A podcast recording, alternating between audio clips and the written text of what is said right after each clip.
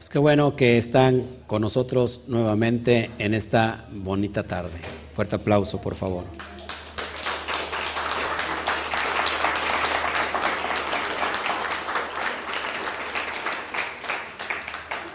Está más desinflado que nada. Ni parece que acaba de comer. Y yo creo que todos están así, hasta los de la, del otro lado de la red social, todos están durmiendo todavía. ¡Wow! Impresionante. Bueno, vamos hermanos, hoy estamos entre un tiempo, a ver, déjenme checar en qué día de, de estamos, del mes de Av. En el 8 de Av, es hoy en el ocaso. Hoy en el ocaso es el 9 de Av. Y vamos a hablar un poquito sobre el tema, por qué Tisha B'Av, qué significa Tisha B'Av, por qué el ayuno, y vamos a ver estas cuestiones a la luz de de la porción que estamos hoy estudiando, así que sean bienvenidos todos, todos, todos les amamos, gracias por estar con nosotros. Eh, tenemos una porción número 44 llamada de Barín que tiene que ver con palabras. Estamos hablando desde la parashá de Balaj hasta esta, que ya es la primera del último libro y tiene que ver con las palabras. ¿Creen que el Eterno le será importante para él las palabras? Creo que sí. Así que vamos a poder interpretar un poquito esta cuestión. Eh, ahora sí, con esta me despido, eh, me despido y terminando la porción, por supuesto. Eh, ya los dejo descansar. Vamos a abrir un poquito el, tema y vamos a sitiarnos en Devarín, Deuteronomio, capítulo 1, del al capítulo 3, versículo 22. Y voy a citar el primer texto. Muy importante que este es, una, es un libro que no fue escrito por el bendito sea, o al menos no fue dictado por el bendito sea. Este libro fue escrito por Moshe. ¿Cuántos sabían eso? Bueno, ahorita lo vamos a ver por qué es un libro escrito por Moshe. Vamos a leer el texto 1, el versículo 1 del capítulo 1 de Devarim o de Deuteronomio. ¿Me acompañan? ¿Ya tienen todo su Torah ahí? Estas son las palabras que Moshe dirigió a todo Israel al otro lado del Jordán, por el desierto, en el Arabá, cerca de Suf, entre Parán y Tofel, Labán, Acerot y Disaf. Elet ha devarim asher diber Moshe. Es decir, esta porción se llama y lleva el nombre del título del libro llamado Devarim. Devarim que se traduce como palabras. Así que yo le pondría esta, esta enseñanza, las palabras no se las lleva el viento en realidad. Porque mucha gente decimos que las palabras se las lleva el viento, pero en realidad las palabras no se las lleva el viento, sino que tienen una acción en el mundo espiritual. ¿Ok? Devarim que se traduce, se, translitera como Deuteronomio, la palabra deutero significa segundo y la palabra nomo significa ley. Es decir, que estamos hablando que es una segunda ley. Este libro está contemplado como segunda ley. ¿Ok? Y vamos a ver por qué. A este libro también le conocemos como la Mishneh Torah o la Mishnah Torah. ¿Qué significa Mishnah? ¿Alguien sabe? Repetición. Es decir, que Moshe, al entrar a esta tierra prometida, ya en su tiempo, en ese momento ya no hay nadie de aquellos que se quejaron, sino existe una nueva generación.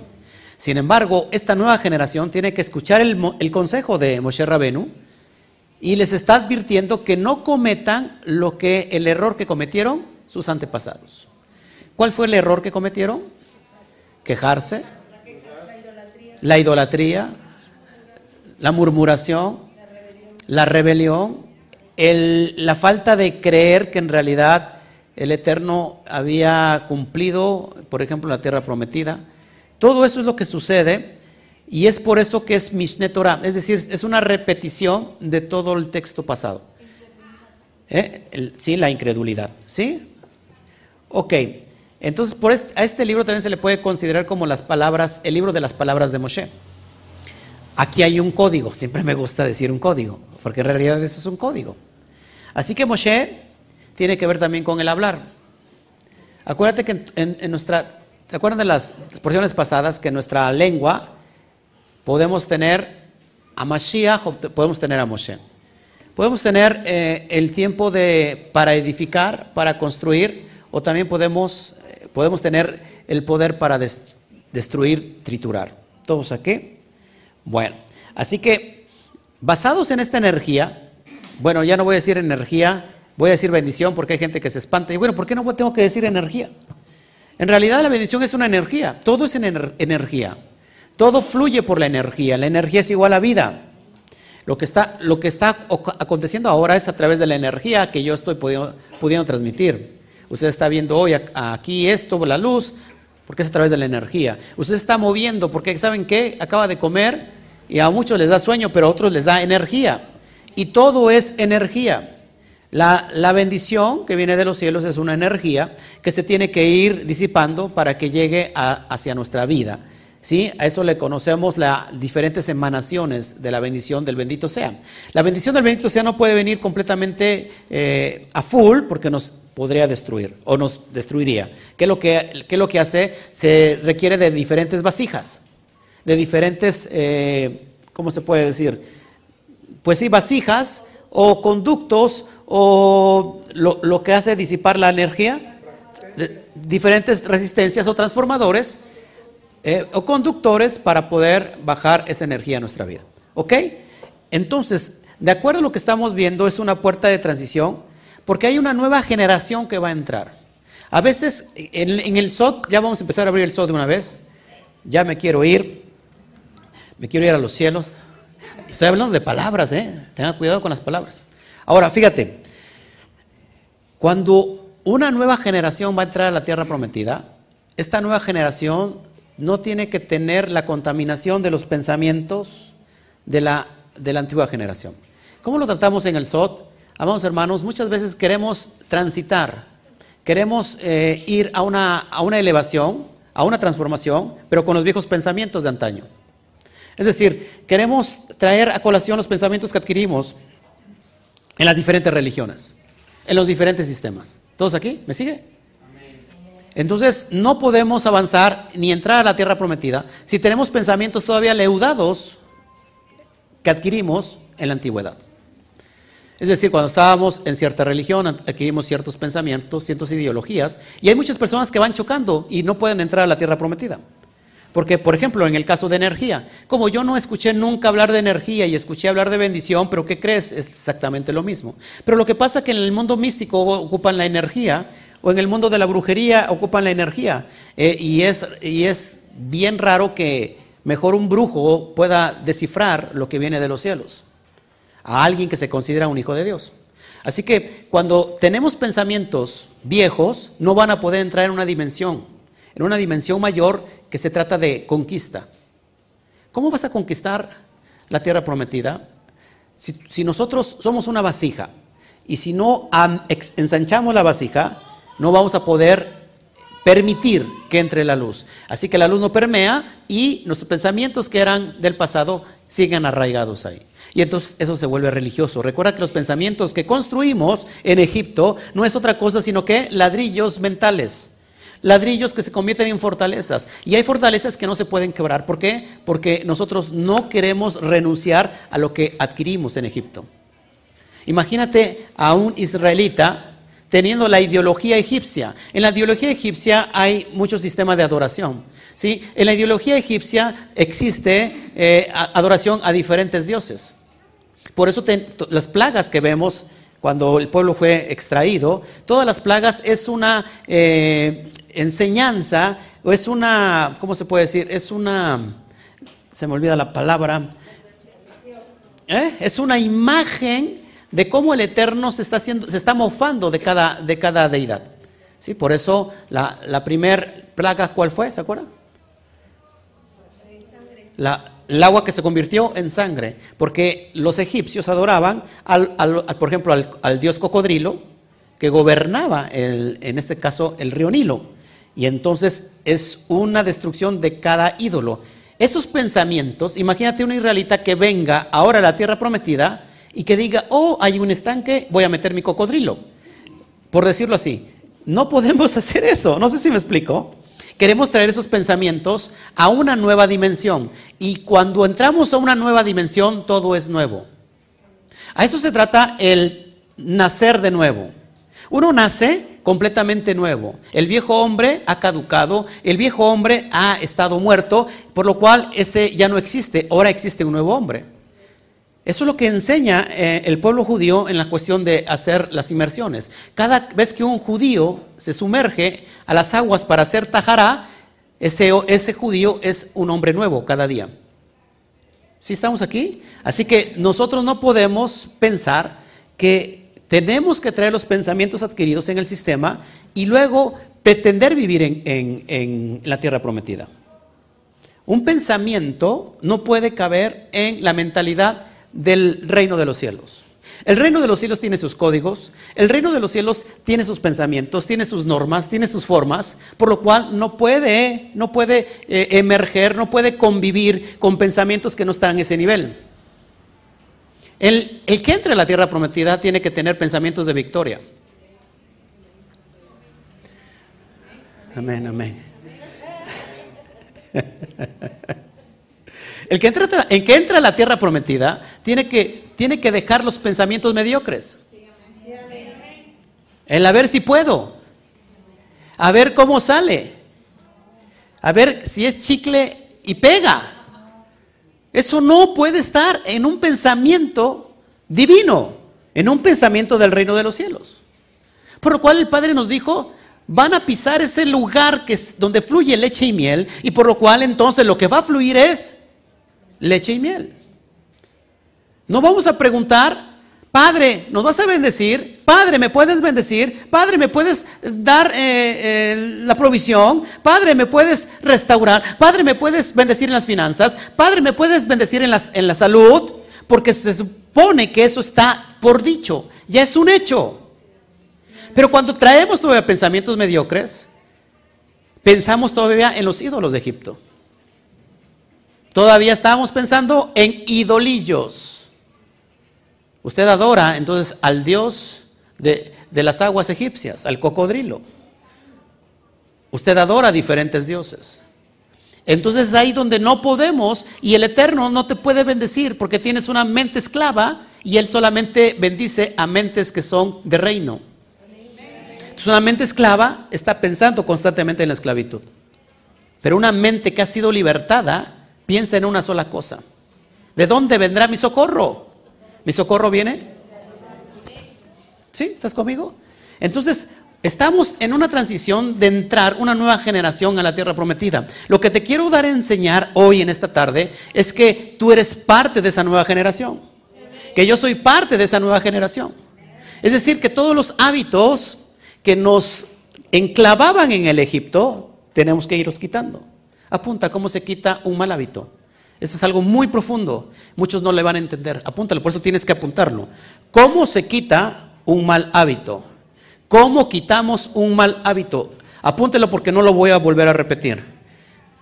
¿Cómo se quita un mal hábito? Trayendo un buen hábito.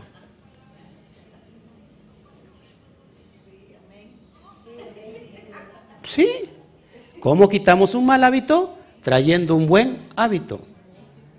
Un mal hábito está, la hermana se me queda viendo, no sé si esté durmiendo, si esté en stand-by, esté en los cielos, está, se queda así impregnada. Pero es en realidad tú traes un buen hábito y quitas un mal hábito. Lo malo o lo difícil es quitar el mal hábito. Porque como no estamos acostumbrados a los buenos hábitos, es más fácil que fluyan los malos hábitos. ¿Mm? ¿Estás conmigo? Así que empezamos con un retroceso. El cambio no es de la noche a la mañana tampoco, ok, lo entiendo, pero el cambio se trae trayendo buenos hábitos. Es decir, si antes hacías algo malo, algo que te, que te tenía consecuencias negativas, ahora haz todo lo contrario. De hecho, no hay, no hay tanta profundidad en eso, solamente es aplicación. Pero en realidad aplicarlo es lo difícil. ¿No? Bueno, entonces esta nueva generación está entrando por esta puerta. Hoy estamos en una puerta doble. La porción tiene el número 44, 24, 2 Dalet. La palabra eh, hebrea para puerta es delet. Es decir, tenemos dos delet. Toca el de junto y dice, dele usted, por favor. Entre usted a la tierra prometida. Por ejemplo, la Dalet, el rey David lleva una letra que se llama Dalet. Si tú, si tú juntas así las Dalets, te forma una, una estrella, que se conoce como el Maguen David. ¿Ok? Bueno, importante esto, amados hermanos, que la nueva generación tiene que ver con sangre. Nueva generación tiene que ver con sangre. Una persona cuando está contaminada de sangre, por ejemplo, que, eh, que se emio, ¿cómo se llama? Hemodializa, ¿Qué tienen que hacer para que no se muera? Porque si no, como esa, su, sangre se contamina, tienen que cambiar una sangre o tienen que limpiar la sangre, restaurarla y volverla a introducir. Así que siempre que vemos sangre, tiene que ver con generación. Por ejemplo, la palabra para sangre es dam. Dam. ¿De qué color es la sangre? Rojo. ¿Cómo se dice rojo en hebreo? ¿Eh? ¿Alguien había dicho? Sí, dígalo, dígalo. ¿Cómo se? ¿Eh? ¿Rojo carmesí en hebreo? No, en hebreo, ¿cómo se dice rojo? ¿No? Edom. Edom. Edom rojo. Ojo, lleva la palabra dan, que, que en hebreo es sangre, pero Edom se, se dice rojo. Ojo aquí. Dan vale 44. Y significa sangre. Es decir, que esta porción, que es la 44, nos habla de una nueva generación. Diga usted el de junto, en fe. Ya para que como escuchaba ahí en Egipto, en fe. Estamos ante una nueva sangre. Dale un cachetadón para que despierte. Impresionante que parece que le estoy hablando a los egipcios y no a los israelitas. Parece que tengo delante de mí egipcios, prosélitos, incircuncisos filisteos, hijos de Atmón. Luego me dicen que soy muy grosero, que soy este, pero en realidad es que los groseros son ustedes por no hacerme caso. Seguimos. Así, amados hermanos, que por eso Moshe les dice a esta nueva generación, hey, no cometan los errores que cometieron sus antepasados. Porque hace un rato decía que en, cabeza ajena nadie escarmienta. Nadie escarmienta. Pues exactamente dije eso, pero al revés. Esa hermana no entiende el SOT. Es una parábola muy encendida, muy, muy escondida. Y muchos jóvenes tienen que ir y pasar el proceso. ¿Sí? Papá y mamá vivieron un proceso. Y entonces el joven dice, déjame vivir mi vida. Pero ¿no estás viendo que yo pasé por ahí y tuve esos tropiezos? Sí, tú hiciste tu vida. Déjame vivir mi vida. Yo así le decía a mis papás. Y entonces, de repente, se quieren casar y te traen a alguien, pues que tú no concuerdas mucho con ese alguien. Y luego cuando ese alguien en realidad es un filisteo, incircunciso, o un egipcio, y, pretende tu, con, tu consanguíneo que lo va a cambiar. Y resulta que eso no sucede muchas veces. ¿Qué, dice hermana Tere? Que si no, ah, sí, usted sacó al egipcio de ahí o cómo? ¿Usted lo convirtió? Perfecto. Entonces, amados hermanos, los jóvenes casi no escuchan consejos. Y un buen consejo te puede llevar a viejo. Por eso ahí dice un dicho que dice, que dicen que dice, que el, más sabe el diablo por viejo que por diablo. Ahorita va a decir, ay, está hablando del diablo, no puede ser. Errores que trajeron al pueblo de Israel un parteaguas y que nunca se ha olvidado hasta el día de hoy. Por ejemplo, la bodazara. ¿Qué es la bodazara? La idolatría del becerro de oro. Y cosas muy importantes, amados hermanos, que es lo que quiero transitar para que vayamos nosotros entendiendo. Eh, que también esta porción le recuerda a Moshe, a la nueva generación, que aquellos que fueron a mirar la tierra, esos espías, y que 10 de ellos trajeron mal reporte. ¿Te acuerdas? Esto es bien importante porque ¿qué crees? ¿Qué crees que, que, sucedió? ¿En qué tiempo sucedió esto? En un 9 de Av. Es decir, que en este ocaso entra 9 de Av, en ese momento vienen los espías y traen un mal reporte. Y mira lo que ha acontecido a través de ese mal reporte. Entonces fueron 40 días lo que se tardaron en recorrerla. Acuérdate que para entrar a la tierra prometida eran 40 días. Pero como hubo rebelión, hubo queja, hubo murmuración, se chocaron del maná. ¿Cuántos saben qué es el maná? La verdad, el maná es una flor, un fruto que se da en los desiertos, en los árboles. Ya después vamos a hablar de eso. ¿Cuántos sabían eso? Literalmente pensamos que es un pan que cae del cielo. En realidad era un fruto que se da, que da un árbol en medio del desierto. Y que de alguna manera el pueblo se mantuvo con eso. Eso es impresionante. Después vamos a hablar de eso.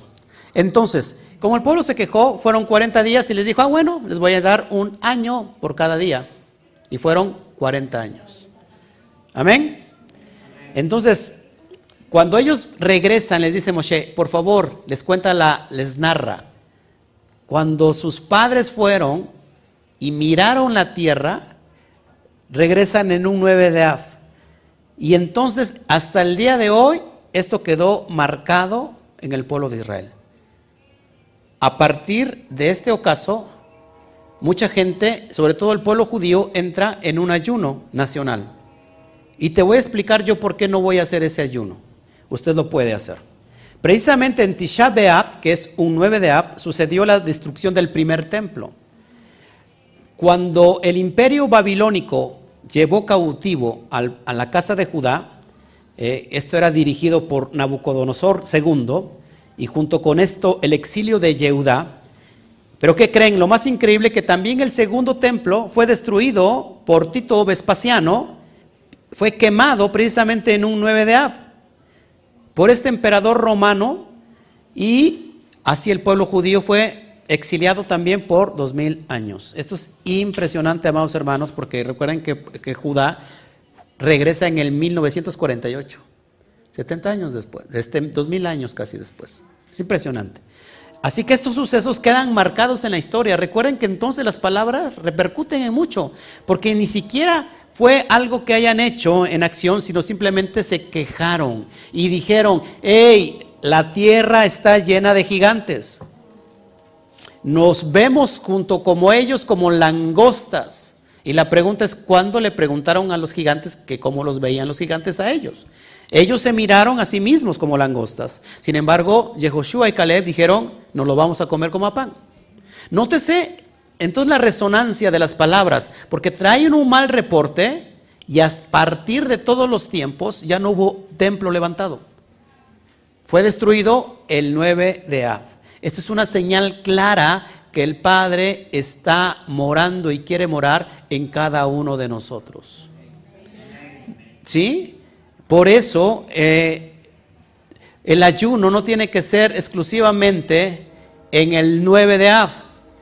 Usted tiene que ayunar siempre porque usted está, tiene el, templo levantado. Entonces acá, el Mishkan levantado. Entonces por eso el pueblo judío ayuna, es, eh, hace un, día de, ayuno nacional. Ahora dicen nuestros sabios que cuando llegue el Mashiach, el 9 de Ab se va a transformar en la celebración más grande del pueblo de Israel. ¿Qué creen? Ese día ya ocurrió. Así que para, para, nosotros, o al menos para mí, esto no es día de ayuno, sino en realidad es un día de celebración grande. ¿Por qué? Porque aquello que impedía subir a la manifestación divina fue cancelada hace dos mil años precisamente. Volteo para acá porque esto está más... Acá no me permiten verlo con, por la luz que tengo, pero... Increíble. Tisha B'Av suele llamarse también como el día de la, de la tristeza de la historia judía. ¿Qué otros sucesos, escuche, qué otros sucesos, sucesos pasan en un día como hoy? Como hace un ratito lo vamos a ver en el ocaso. La caída de la fortaleza de Betar y por consiguiente el colapso de la rebelión de Bar Kokhba, seguido por la intensa persecución conducida por Adriano. ¿Quién es Adriano?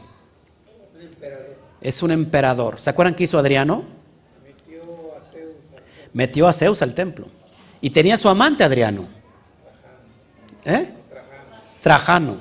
Eran amantes. Y, por supuesto, pues no puede haber amantes hombres que no sean homosexuales. Se tendría que gustar uno, uno tras con el otro. Pero Adriano, Adriano es uno de los emperadores más viles sobre el pueblo de Israel. Es más, ¿saben lo que hizo Adriano? Adriano sacó, expulsó a todos los judíos y dijo, no quiero ningún judío aquí. En su tierra de Israel, en la tierra de los judíos, dijo Adriano, no quiero ningún judío aquí, me caen gordos. Y para que se enojen, pregunta, ¿quiénes son los enemigos de estos judíos? Y le dicen, los, ¿quién es el enemigo acérrimo del, del pueblo judío? ¿Eh? Los filisteos. Entonces pongámosles a, a, Judea filistea. Y ahí viene la, viene la, franja de, de, Gaza, que en realidad no existía. ¿Y qué dijo? A, a Jerusalén le vamos a poner a Elia Capitolina. Es impresionante. Eh, y ya después todos conocemos la historia, eso fue lo que hizo Adriano. ¿Qué sucede también en un 9 de Ab? La expulsión de los judíos de Inglaterra por el rey Eduardo. Nótese que el pueblo judío fue perseguido y perseguido y perseguido, llevados como, como ovejas al matadero. Otro 9 de Ab, la expulsión de los judíos también, pero de Francia. De todos lados los expulsaban. Y el destierro también de los judíos de España por el rey Fernando y la reina Isabel en 1492 que fue que trajo las tres carabelas. ¿Y quién traía? Gente malvada. ¿Quién, traía? No traía gente malvada, traía a judíos. Y también en un 9 de Ab sucede la Primera Guerra Mundial en 1914. ¿Qué te parece? ¿Estará marcada esta, este 9 de Ab en la historia? ¿Te das cuenta que entonces las palabras repercuten mucho en el ambiente espiritual? ¿Sí o no? Me imagino que usted lo está analizando, ¿verdad? Que no me contesta, porque lo está usted pensando, lo está analizando lo que está saliendo de mi boca, ¿verdad? Es lo que quiero pensar. Sí, sí, sí, ¿verdad? Como dijera este. Sí, sí, sí, sí, sí, sí. ¿Están conmigo? Eso, eso, eso, eso, eso. Por eso es importante, amados hermanos, que cuidemos lo que estemos hablando, las palabras que salen de nuestra boca. Estamos embarazando nuestro ambiente, embarazamos nuestro vientre, embarazamos toda nuestra atmósfera, embarazamos lo que vamos a comer, embarazamos lo que nos ha de venir. Por eso, a veces también en, la, en el cotorreo, en el relajo, como decimos aquí en México, decimos muchas cosas y a veces aunque sean de relajo, están quedando en el ambiente, porque el ambiente espiritual no sabe detectar si lo estás diciendo de forma, de forma de broma o lo estás haciendo de forma real. De todos modos estás embarazando el ambiente.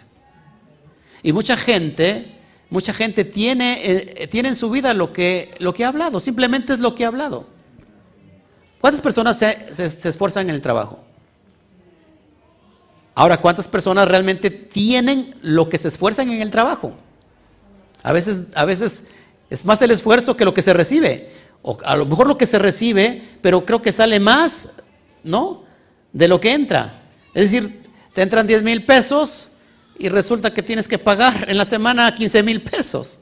No sé si me explico. Hay un, hay un hoyo en tu vasija. Un hoyo es un fondo, es una, un barril sin fondo. Es como el del chavo del 8 un, barril, sin fondo. ¿Estás conmigo? Entonces tenemos que preguntarnos qué es lo que está aconteciendo mal, porque a lo mejor yo pienso estar ya en la tierra prometida, pero a lo mejor resulta que todavía ni siquiera he entrado a la tierra prometida, porque no nos damos cuenta de lo que estamos hablando, que estamos diciendo, cómo tratas a tu esposo, a tu esposa. Cuando la maltratas, sabes que estás hablando contra de tu propia tierra. Cuando tú maltratas a tu mujer, le estás diciendo al, delante del bendito sea te estás quejando con él de la tierra que te dio. Además, la mujer o el hombre y, la, y los dos juntos cumplen un propósito. No pueden estar separados el uno, el uno del otro. La mujer te vino para que cumplas el propósito aquí en la tierra. Pero si luego a la mujer la ves como tu, como tu, como tu, como tu, no. ¿Sí me estás entendiendo? Si, tú, si a tu esposa la ves como un tropiezo, amados hermanos, creo que estás en un grave problema, porque es carne de tu, de tu, de tu carne, sangre de tu sangre.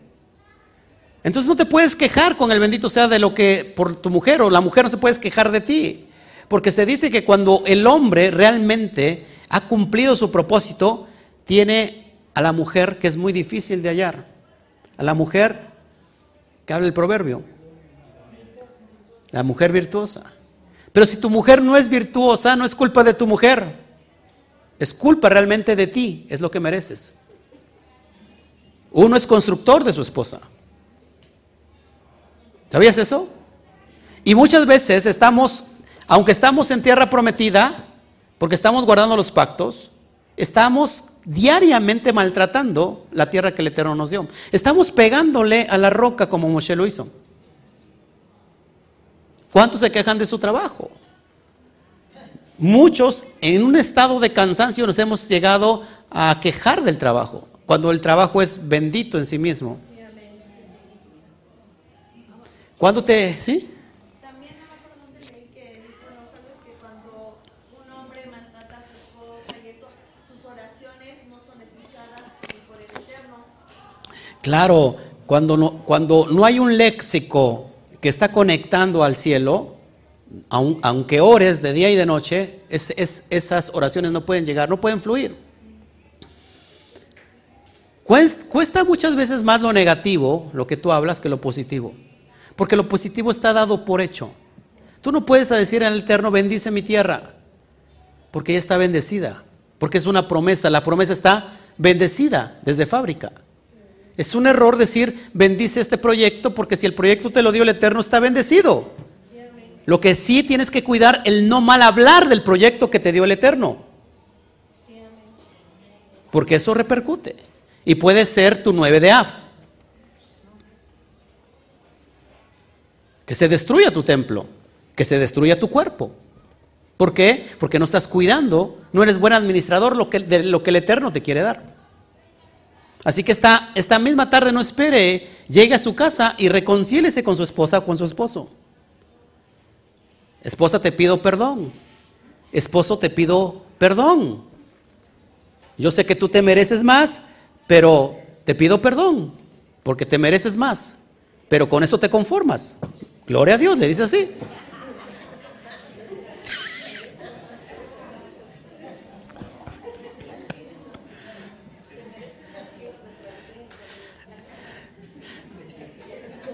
O dígale como usted quiera decirle, pero pídanse perdón, por favor.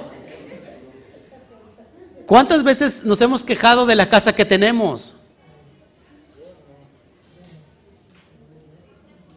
Y eso es lo que terminamos teniendo. ¿Qué tal si el Eterno te quiere dar mucho más de lo que tienes y ya te quejaste con lo que tienes? Entonces, pues no puedes accesar a lo que el Eterno te quiere dar. Es decir, no quiero que, parezca que te conformes, sino que disfrutes lo que podamos tener hoy. Quizás mañana no lo podemos tener. Sé feliz con lo que tienes. Si lo tienes, disfrútalo. Porque a lo mejor mañana ni siquiera eso tienes. Pero las personas quieren tener mucho más o queremos tener más y despreciamos lo que tenemos en el presente y estamos pensando en el futuro adquirir algo mejor. Y como estamos pensando en el futuro, dejamos de pensar en el presente y despreciamos lo que tenemos hoy para disfrutar. No sé si me explico. Entonces disfruta tu casa, disfruta tu familia, disfruta tu pastor. Que muy difícil tienen, alguien tiene un pastor como, como el que ustedes tienen. Baruch Hashem. Disfrutémonos los unos a los otros. ¿Para qué pelear? ¿Para qué la guerra? No sé si me explico. Si podemos tener mucho más con, fíjense, lo que me está viniendo. Podemos tener mucho más tan solo con el hablar. Tan solo con el hablar. Pero como resulta que nuestros códigos están llenando constantemente de palabras negativas y sueces, pues nuestro vientre es lo que tiene nuestro corazón es lo que va albergando y entonces de la abundancia del corazón habla la boca. ¿Estás conmigo? Seguimos. Iba a decir lo que dice un guatemalteco, pero mejor no lo digo. Eso fue lo que pasó en un 9 de A. Bueno, así que cerrando. ¿Qué nos está enseñando hoy esta porción? Una nueva generación tiene que ser, saber ser guiada por un líder, por el liderazgo. El joven se piensa que por su juventud conoce todo o piensa que por su fuerza no necesita el consejo del viejo sabio. Resulta que cuando en la mente hebrea, en los campos, para sembrar, tienen que poner un güey viejo y un güey joven. No pueden poner dos güeyes jóvenes, porque los jóvenes, los güeyes jóvenes tienen fortaleza, pero son muy difíciles de domar, tienen mucha energía. Sería un verdadero relajo. Entonces ponen un güey viejo con un güey joven. Tampoco pueden poner dos güeyes viejos, porque ya están cansados y no van a dar lo que tienen que dar. El, el güey joven tiene la fortaleza, tiene la juventud. El güey viejo tiene la experiencia. Cuando juntamos, equilibramos la fuerza con la sabiduría, amados hermanos, podemos nosotros accesar a la tierra prometida. ¿Qué nos está enseñando esta porción? A equilibrar nuestra parte izquierda con nuestra parte derecha. No puedes tú equilibrar los dos hemisferios de tu cerebro si no estás equilibrado con tu esposa, que representa la izquierda. La izquierda, que es la mujer, tiene la función de ser, de ser la hembra, la que recibe, la receptora. Y el macho tiene la función del dar.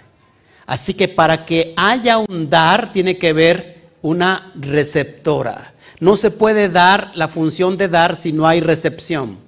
Así que cuando yo no estoy cumpliendo mi propósito y no estoy equilibrando mi vasija, entonces no puede venir la acción de dar, porque no hay una recepción como tal.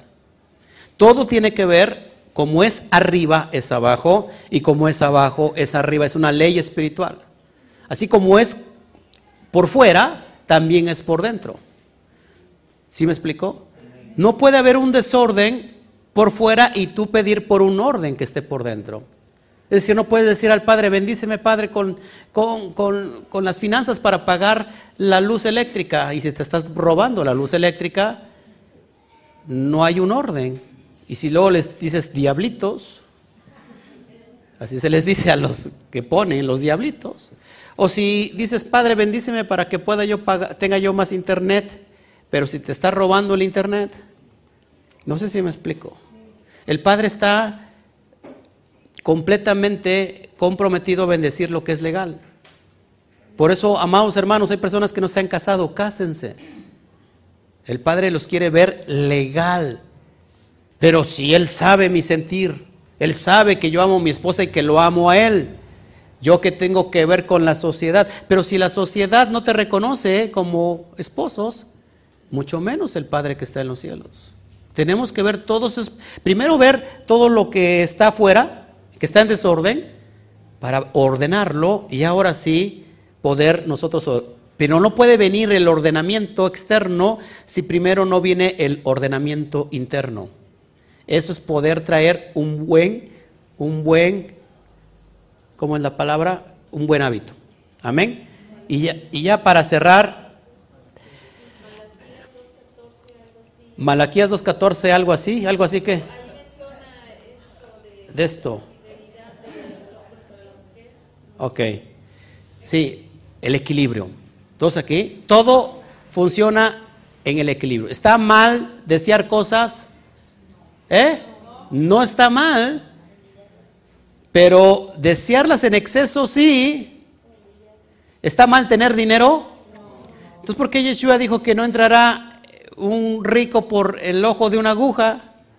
Que va a ser muy difícil. Es decir, que los ricos entonces no entrarán al reino de Dios. ¿Eh?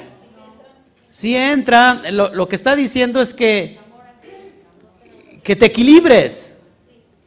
Mira, de una parte está el ego y otra parte está el ascetismo. ¿Qué es esto? La persona egoísta vive siempre en su yo, en su yo, en su yo, en su yo. Ella es primera, después ella y al última ella y siempre es ella. Todos, todos, todos aquí peleamos y batallamos por ego. ¿Cuál sería el extremo del ego? El olvidarnos de nosotros mismos. Eso se llama ascetismo. Es decir, yo no deseo nada, no soy digno de nada, yo soy un simple gusano, yo, o sea, es olvidarse por sí solo. Eso es malo también, porque estás del otro lado hacia el extremo. ¿Qué tiene que pasar? El ego se tiene que equilibrar. Es decir, vivir en la dimensión intermedia, ni tan tan, ni muy muy. ¿Te das cuenta? Así que una vez que esta generación, así como la generación de ayer, de allá, mira cómo está llegando, está llegando la generación ahí. ¡Aló! Estas son las mañanitas que cantaba el rey David. Bueno, ojo aquí, ya voy a terminar. ¡Aló! ella estaba en la tierra prometida. Y dice, de aquí nadie me saca. Yo ya me planté aquí y ni pensamientos tengo. Dice, yo ya estoy aquí. Ojo aquí, ya voy a terminar. ¿Cuál es el mensaje para que esta nueva generación pueda permanecer en la tierra prometida? Y cuando hablo de nueva generación estoy hablando de estos de nosotros mismos. Una vez que hemos quitado esos malos pensamientos, ¿cómo mantenernos en el lugar correcto? Apúntalo, lo importante no es llegar, sino mantenerse en la cima. Porque hay muchas personas que pueden llegar y otra vez se vuelven, vienen para abajo. No han encontrado cuál es el enfoque de mantenerse hasta arriba. Mucha gente no llega porque antes de que siquiera intentarlo dice, no, no voy a llegar. Es imposible. Es decir, estás adelantando tu derrota antes de la propia batalla. estás dando algo por hecho cuando no lo has intentado. ¿Sí? Esto es bien importante, amados hermanos, que lo vayamos entendiendo. Aquí quiero eh, enseñarte algo que me gustó mucho. Con esto ahora sí voy a cerrar. Ok. Fíjate lo que, lo que apunté aquí. Nunca debemos pasar inadvertidos los mandamientos de nuestro Padre Celestial. Mandamientos que en realidad son tan fáciles de cumplir cuando estamos asociados con la propia divinidad. El Padre nos da consejos y nos dice, ¿sabes qué? Estos mandamientos son de hacer y estos mandamientos son de no hacer. Si tú cumples los tales mandamientos, vas a adquirir la vida y vas a adquirir la bendición. Y no escuchamos a nuestro viejo.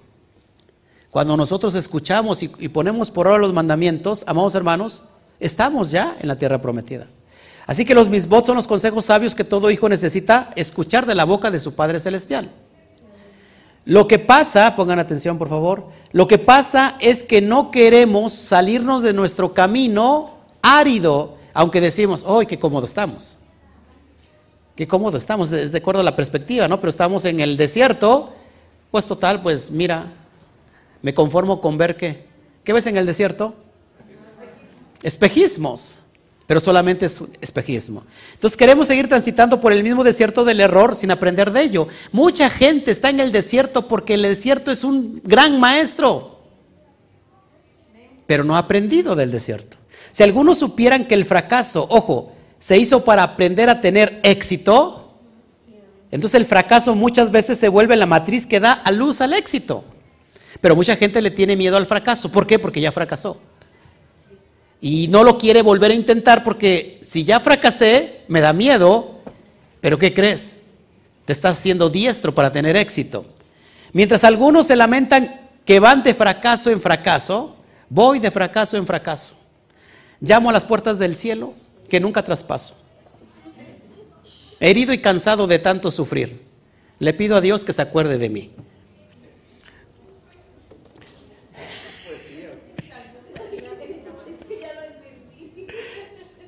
Entonces fíjense, mientras algunos se lamentan porque van de fracaso en fracaso en la vida, otros han aprendido a adquirir éxito a través de ello. Es la experiencia del intento lo que te vuelve diestro para la conquista del éxito. El fracaso en realidad es el maestro que te enseña a sobrepasar los obstáculos de la vida.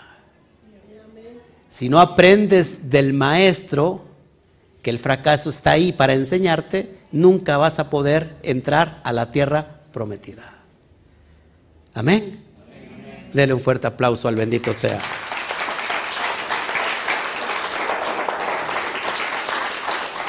Y ahora sí, pues esto es lo que quería yo entregarles. Si, alguien tiene aquí un comentario, con gusto. Si alguien ahí en el chat alguna pregunta, con gusto. Gracias a todos por estar con nosotros. Gracias. Octavio Guerra, gracias. Muchas gracias, Octavio Guerra. No soy digno de, de tu comentario. Gracias, Yamel Pizzi. Gracias, gracias. Gurri, gracias. Saludos hasta allá. Estamos orando por Cuba. Cuba va a ser libre. Es más, digo, Cuba es libre ya. No es que vaya a ser, es libre Cuba. Y yo me veo en Cuba, ¿eh? Yo me veo en Cuba y enseñando. No, en serio, eso es verdad, verdad, yo me veo en Cuba. Gracias Alexandra Marcalupo, ya tenía mucho tiempo que no teníamos contacto contigo. Gracias. Gracias. Si hay comentarios, por favor, adelante. Si hay alguna pregunta, adelante, ya me voy. Gracias Matilde.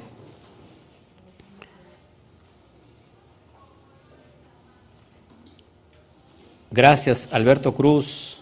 Saludos, saludos a todos ustedes. Yo me quiero casar, pero me falta el novio. Es lo que dice Mari Martínez. Oremos porque haya un hombre, un hombre valiente para que se pueda casar con, con Mari Martínez.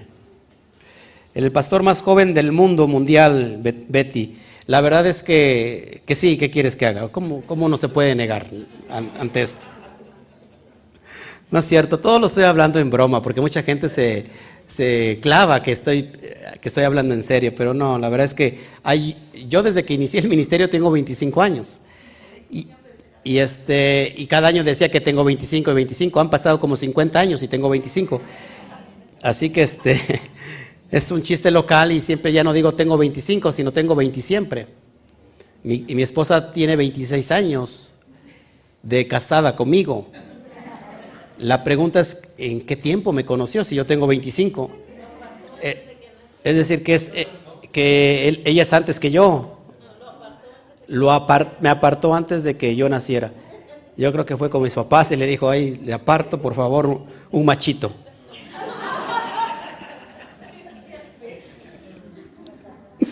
Bueno, bueno, amén. Saludos, Altagracia, también a República Dominicana. Baruch Hashem, hasta allá. Eh, Carlos de Sama, gracias también por tus comentarios. Cristobalina Díaz, un gusto. Es un gusto. a ver, dice Jesse Argüello. Rabí, ¿podría darme respuesta? ¿Pero qué preguntó? A ver, este, no sé si preguntó Jesse Argüello. Si no puedes volver a repetir o repetir tu pregunta, por favor, no la veo. No la veo.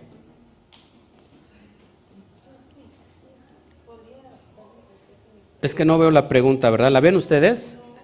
De Jesse Argüello. No veo la pregunta. Vladimir, hasta Chile, abrazos. A ver qué es la pregunta. Dice, Rabí, ¿podría sacarme de una duda? Llevo tiempo soñando con leones y no entiendo lleva tiempo soñando con leones. ¿Y cómo sueñas? ¿Cómo es el sueño con los leones? ¿Los leones te quieren atacar, te quieren comer? Porque si es eso, ya somos dos. Llevo soñando exactamente lo mismo, en serio, en serio. Si yo no te lo comentaba yo, Claudia.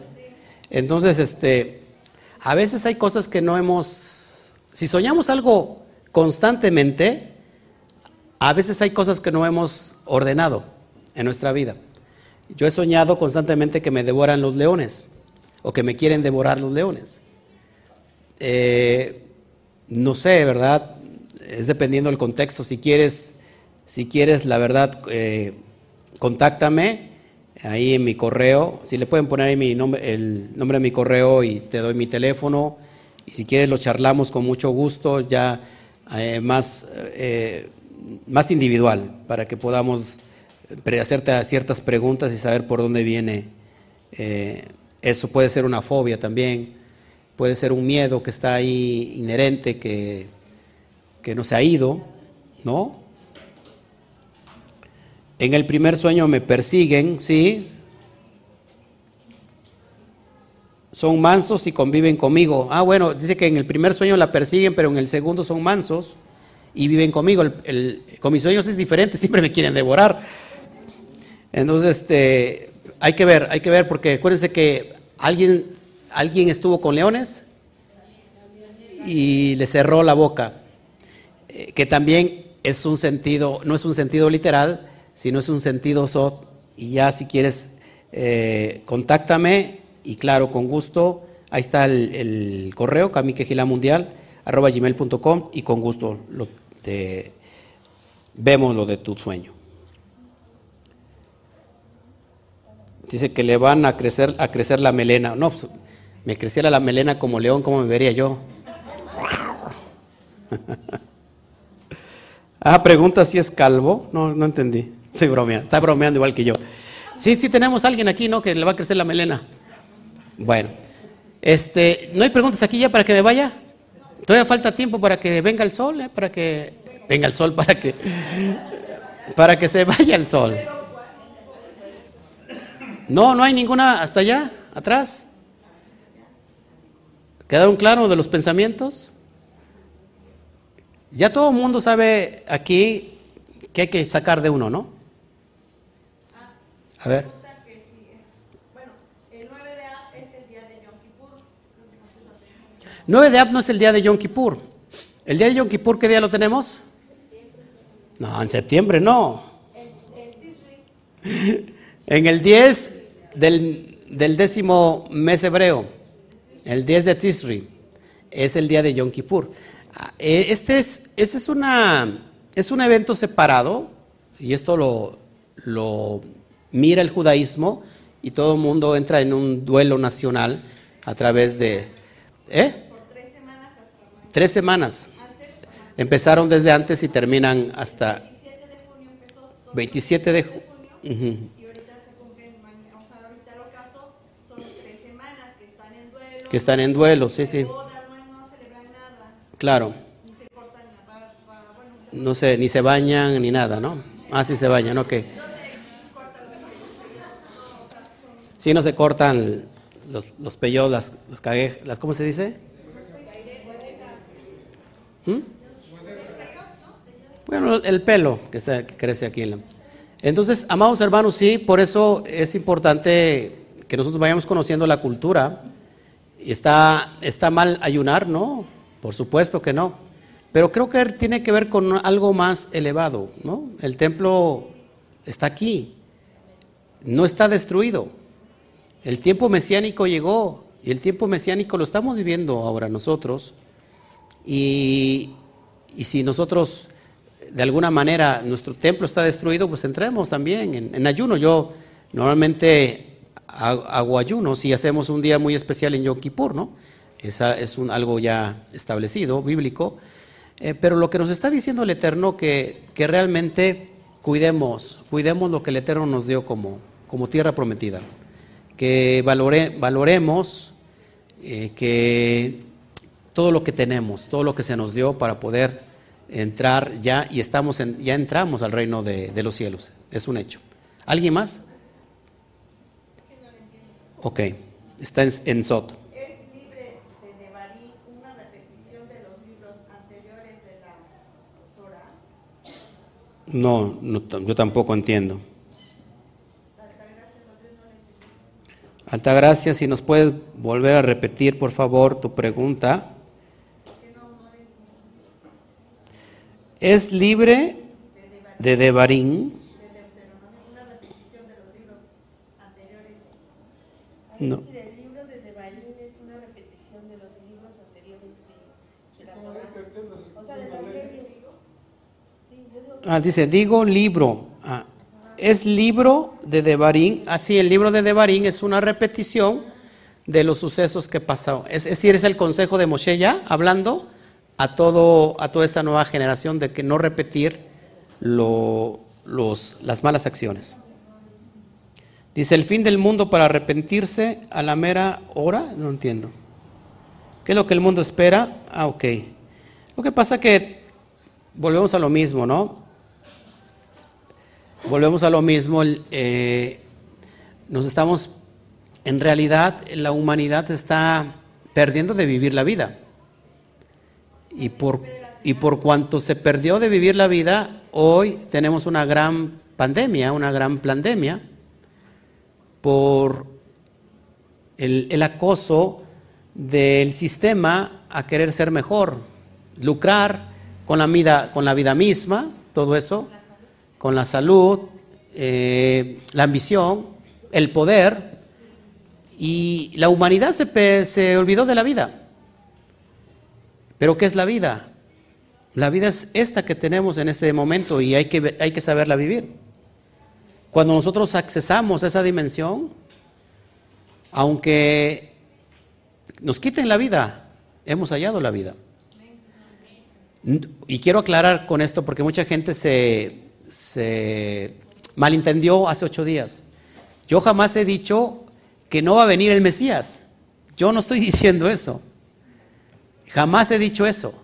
Creo personalmente en una era milenial. Lo que estoy diciendo que mientras llega, que tú mismo te eleves a esa edad, a esa era mesiánica. Y que vivamos el reino de los cielos aquí ahora. Y que no estemos esperando a que eh, alguien venga para poder vivir la vida. Al resolvernos la vida. La vida nos la resolvemos nosotros. ¿Cómo nos la resolvemos nosotros? Lo que está escrito en la Torah. Mientras sé mejor, mientras llega Mashiach. Eso es la vida. Yo soñaba, por eso hay una canción que dice yo soñaba con la vida. Y la vida era todo aquello que me daba. Y es, es en- verdad. Y muchos y muchas, mucha gente está esperando la vida y la vida no llega y la vida no llega y la vida está ahí. La vida es amanecer con tu esposa, verla sonreír, ver a tu hijo o a tus hijos alegres, ir a tomar un café, estudiar la palabra, abrazarse, perdonarse, amarse. Eso es la vida. Disfrutar el presente, el hoy. Claro. Tener paz. Y no esperar el día de mañana para que haya paz. Y no esperar el día de mañana para poder reír cuando lo puedes hacer hoy porque tienes vida. Y porque hay personas que se están muriendo por querer vivir. Y uno que tiene la vida la está rechazando porque está esperando un día por venir. Y podemos respirar. Y sin en cambio hay personas que no lo pueden hacer. Y en eso despreciamos la vida. Hay muchas personas que se desaniman y vienen, pastor, estoy desanimado. La verdad estoy a punto de tirar la toalla. Le digo, ok, no te juzgo, pero antes de que lo hagas, por favor, ve a un hospital y mira el área donde están todos los enfermos terminales. Date una vuelta por ahí, por favor, y después vienes y me cuentas. A veces despreciamos la vida y entonces morimos. Entonces podemos ver la perspectiva de morir diariamente, de vivir diariamente o vivir diariamente. Esa es la gran diferencia. Algunos que mueren diariamente, pero hay otros que viven diariamente. No te lamentes decir qué vida me tocó hoy. La vida que te tocó hoy es la mejor que pudiste haber, pudiste haber recibido. Por eso estás en esta, en esta dimensión. Claro, eso es disfrutar la vida. ¿Sí? Vida es este, conocer a Dios, es vivir, lo que nos enseña. Claro. Es poder amarme a mí mismo tal como soy. Porque sé que cuando lo hago, tengo la capacidad de amar a mi prójimo y cumplir Levítico 19, 18. Pero no me puedo amar a mí mismo si no me he encontrado a mí mismo. ¿Y cómo me encuentro a mí mismo? Cuando encuentro y vuelvo a la esencia de mi Génesis. Cuando voy entonces a la esencia divina. Y lo puedo encontrar a Él, puedo amarlo y entonces me puedo amar a mí. Porque hay personas que no están de acuerdo con su físico. Y no son felices.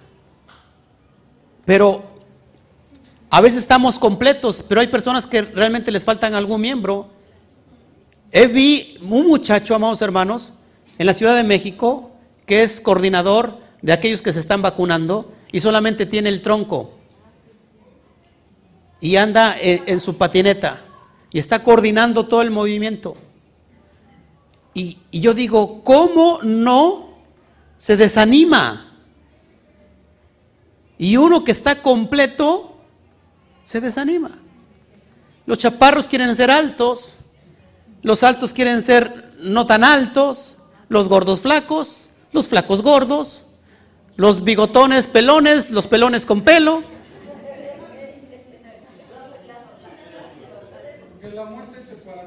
La muerte es separación Exactamente. estamos muertos, en vida. Cuando el alma se separa del bendito sea, está muerto aunque esté vivo. Es decir, son aquellos que viven, viven la vida sin propósito. Porque no han encontrado el propósito de su esencia.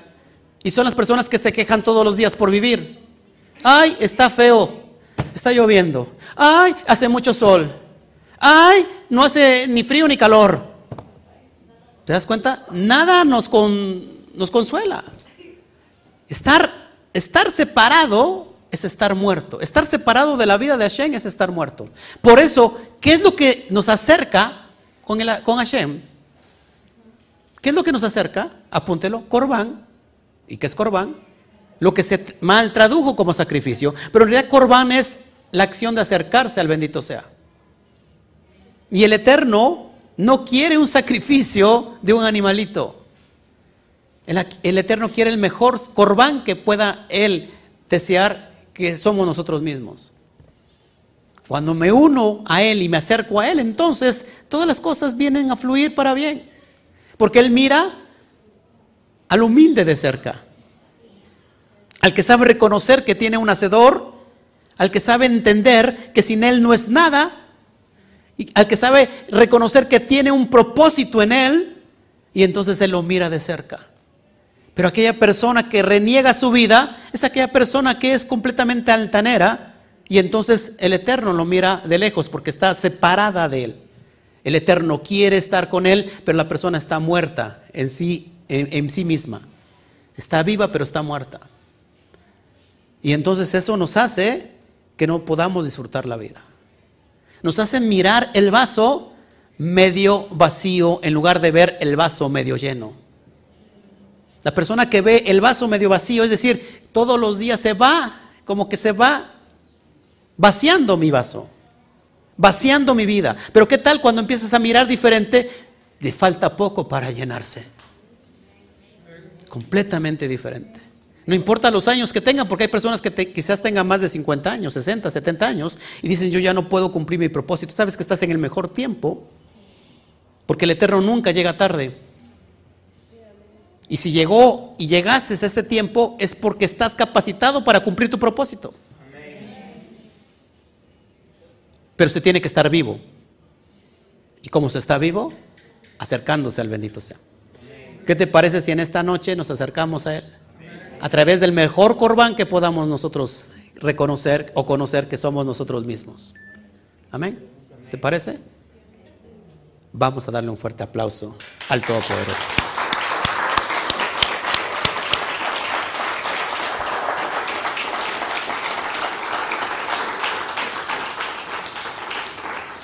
Me preguntan aquí, ya me voy. Eustacio Cruz Guzmán, ¿de qué parte de Ciudad de México son? No somos, ¿ah, ya le pusiste? Somos del estado de Veracruz, del Valle de Orizaba, el Valle Profético. ¿Eh? Bueno, pues nos vamos. ¿Qué más? A ver, rápido. de Zuri Mendoza. La pregunta era si existe el fin del mundo. Hay muchos pastores que están espantando gente diciendo que el fin del mundo se acerca, que junten víveres y huyan a los, y huyan a los campos. Bueno, como en todos los años, cada año se levanta un falso profeta a decir, se viene el fin del mundo, júntense sus cositas, vámonos a los montes, todos los años es la misma cantaleta. Resulta que cada año fallan una y otra vez. El fin del mundo no se va a acabar. Viene una nueva era y que estamos en transición para entrar en una nueva era. ¿Ok? Entonces, que no los espanten, que no los espanten. Aquel que está en el bendito sea, ¿qué miedo va a tener? No dice, dijo, si Hashem por nosotros, ¿quién contra nosotros? ¿Usted cree que si nosotros estamos guardando sus misbot y que nos diga el Eterno y no nos avise, además, si es el fin del mundo, te vayas a donde te vayas, mi hermano, ahí mismo te va a alcanzar, ¿no? Y hay mucha gente que verde sus parcelas y venden sus tierras y se van. Y resulta que nunca llegó. Y hay muchos anunciando que viene el fin del mundo. Eh, ¿Viene el fin, el fin de, una, de una era? Sí, por supuesto. Pero el mundo va a quedar aquí. El mundo queda aquí. Y déjame decirte que se está partiendo la tierra. Vamos a huir, se parte la tierra. Se, piensa que se va a dividir, por ejemplo, eh, una parte de la tierra, así como se dividió el continente eh, africano con Europa, también se va, se va a dividir, pero faltan millones y millones de años. Así que estemos pacientes, esperando en el Eterno, guardando lo que se nos enseñó, mejorando tu vida. Porque qué tal si el día de mañana es en realidad el fin del mundo? Si es así, mejor disfruta lo que tienes. Sé feliz. Ama lo que tienes. Ama a Hashem. Ama a tu prójimo. Y has cumplido toda la ley. Nos vemos para la siguiente semana. Que el Eterno me los bendiga. Un fuerte abrazo a todos ustedes. Les amamos. Que el bendito se haga resplandecer el rostro sobre ustedes. Y nos vemos para la siguiente. Para la próxima estaremos aquí presentes. Le- Les amamos. Un fuerte a la cuenta de 3, 1, 2, 3. Shawa. Nos vemos. Que el Eterno me los bendiga.